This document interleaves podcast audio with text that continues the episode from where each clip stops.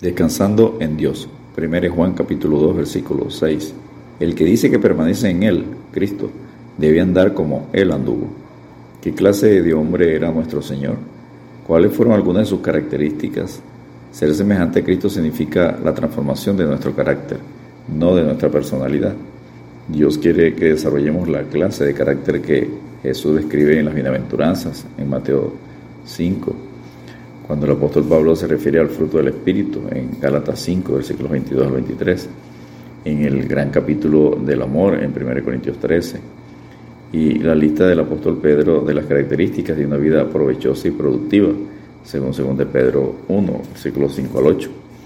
No se puede ser cristiano sin conocer a Cristo, pues justamente la fe del cristiano se basa en el conocimiento de la persona de Cristo. De ahí la importancia de conocer el carácter de Cristo. Esto lo lograremos conociendo sus hábitos, sus acciones diarias, lo cual es parte importante del carácter. ¿Qué había en su mente? ¿Cuál era la fuente de sus pensamientos? De ello dependieron sus acciones o hábitos de cada día. El apóstol Pablo testifica en Gálatas 2:20, con Cristo estoy juntamente crucificado, y ya no vivo yo, mas vive Cristo en mí. Y lo que ahora vivo en la carne, lo vivo en la fe del Hijo de Dios, el cual me amó y se entregó a sí mismo por mí. Punto número uno, su celo. Juan 2.17. Ejemplos de su celo al sujetarse y permanecer en Nazaret desde niño, en Lucas 2.49. Convertirse en el primer predicador de la comunidad, en Lucas 4.42 al 44.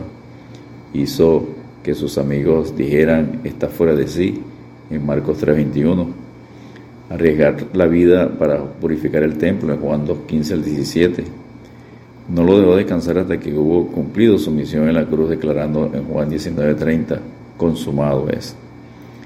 Punto número 2, su compasión, según Hebreos 5:2, por las multitudes sin pastor en Mateo 9:36, y al ver las multitudes tuvo compasión de ellas porque estaban desamparadas y dispersas, como ovejas que no tienen pastor, para con las multitudes enfermas, según Mateo 14:14, por las multitudes con hambre en Mateo 15:32 por una viuda en Lucas 7:13, compasión por un leproso en, Marcos 1:41, compasión por un padre de familia en Marcos 9:22 23 y compasión por un endemoniado en Marcos 5:19. Punto número 3, su mansedumbre y bondad, 2 Corintios 10:1 y 1 Pedro 2:21.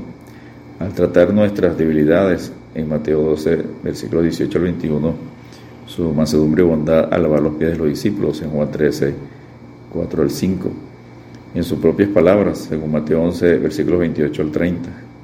Su mansedumbre y bondad en sus sufrimientos y muerte, profetizada por Isaías 53, 7. Angustiado y afligido, no abrió su boca. Como cordero fue llevado al matadero, y como oveja delante de sus trasquiladores, enmudeció y no abrió su boca. Punto número 4. Su valentía, demostrada en la proclamación en su ciudad natal en Lucas 4, 16 al 30, cuando afirmó que Isaías 61, versículos 1 al 2, se había cumplido en él. Y comenzó a decirles, hoy se ha cumplido esta escritura delante de vosotros, en Lucas 4, 21. Manifestada en sus dos purificaciones del templo, en Juan 2, versículos 37, 13 al 17, Mateo 21, 12 al 16. La primera se llevó a cabo al comienzo de su ministerio y la segunda durante la semana final. Las dos exigieron gran valor personal. Número 3, al liberar un endemoniado en Marcos 5, versículos 1 al 9. Ningún cobarde hubiera osado enfrentar como lo hizo nuestro Señor a este lunático violento, que sin duda poseía fuerza sobrehumana y satánica.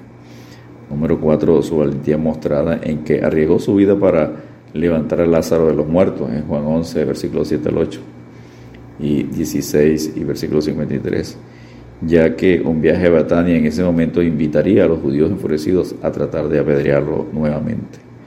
Número 5. Su valentía fue dada a conocer en su denuncia de los malvados fariseos en Mateo capítulo 23.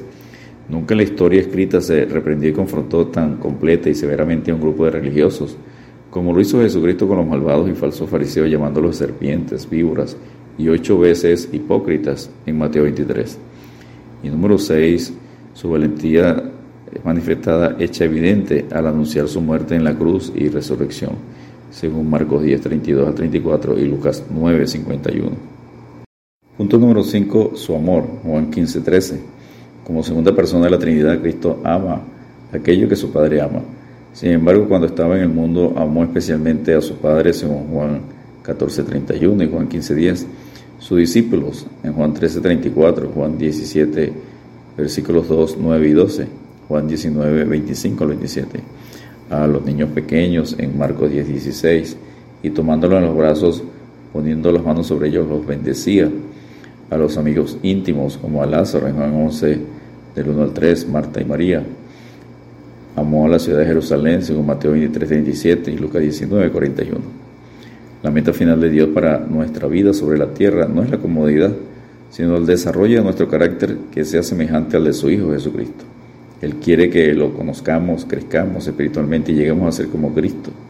Como enseña el apóstol Pablo, que dejó todo por Jesucristo, a fin de conocerle y el poder de su resurrección y la participación de sus padecimientos, llegando a ser semejante a Él en su muerte. No que lo haya alcanzado ya ni que ya sea perfecto, sino que prosigo por ver si logro asir aquello por lo cual fui también sido por Cristo Jesús. Filipenses 3, versículo 10 al 12. Descansemos en Dios viviendo Gálatas 5:24. Pero los que son de Cristo han crucificado la carne con sus pasiones y deseos. Dios te bendiga y te guarde.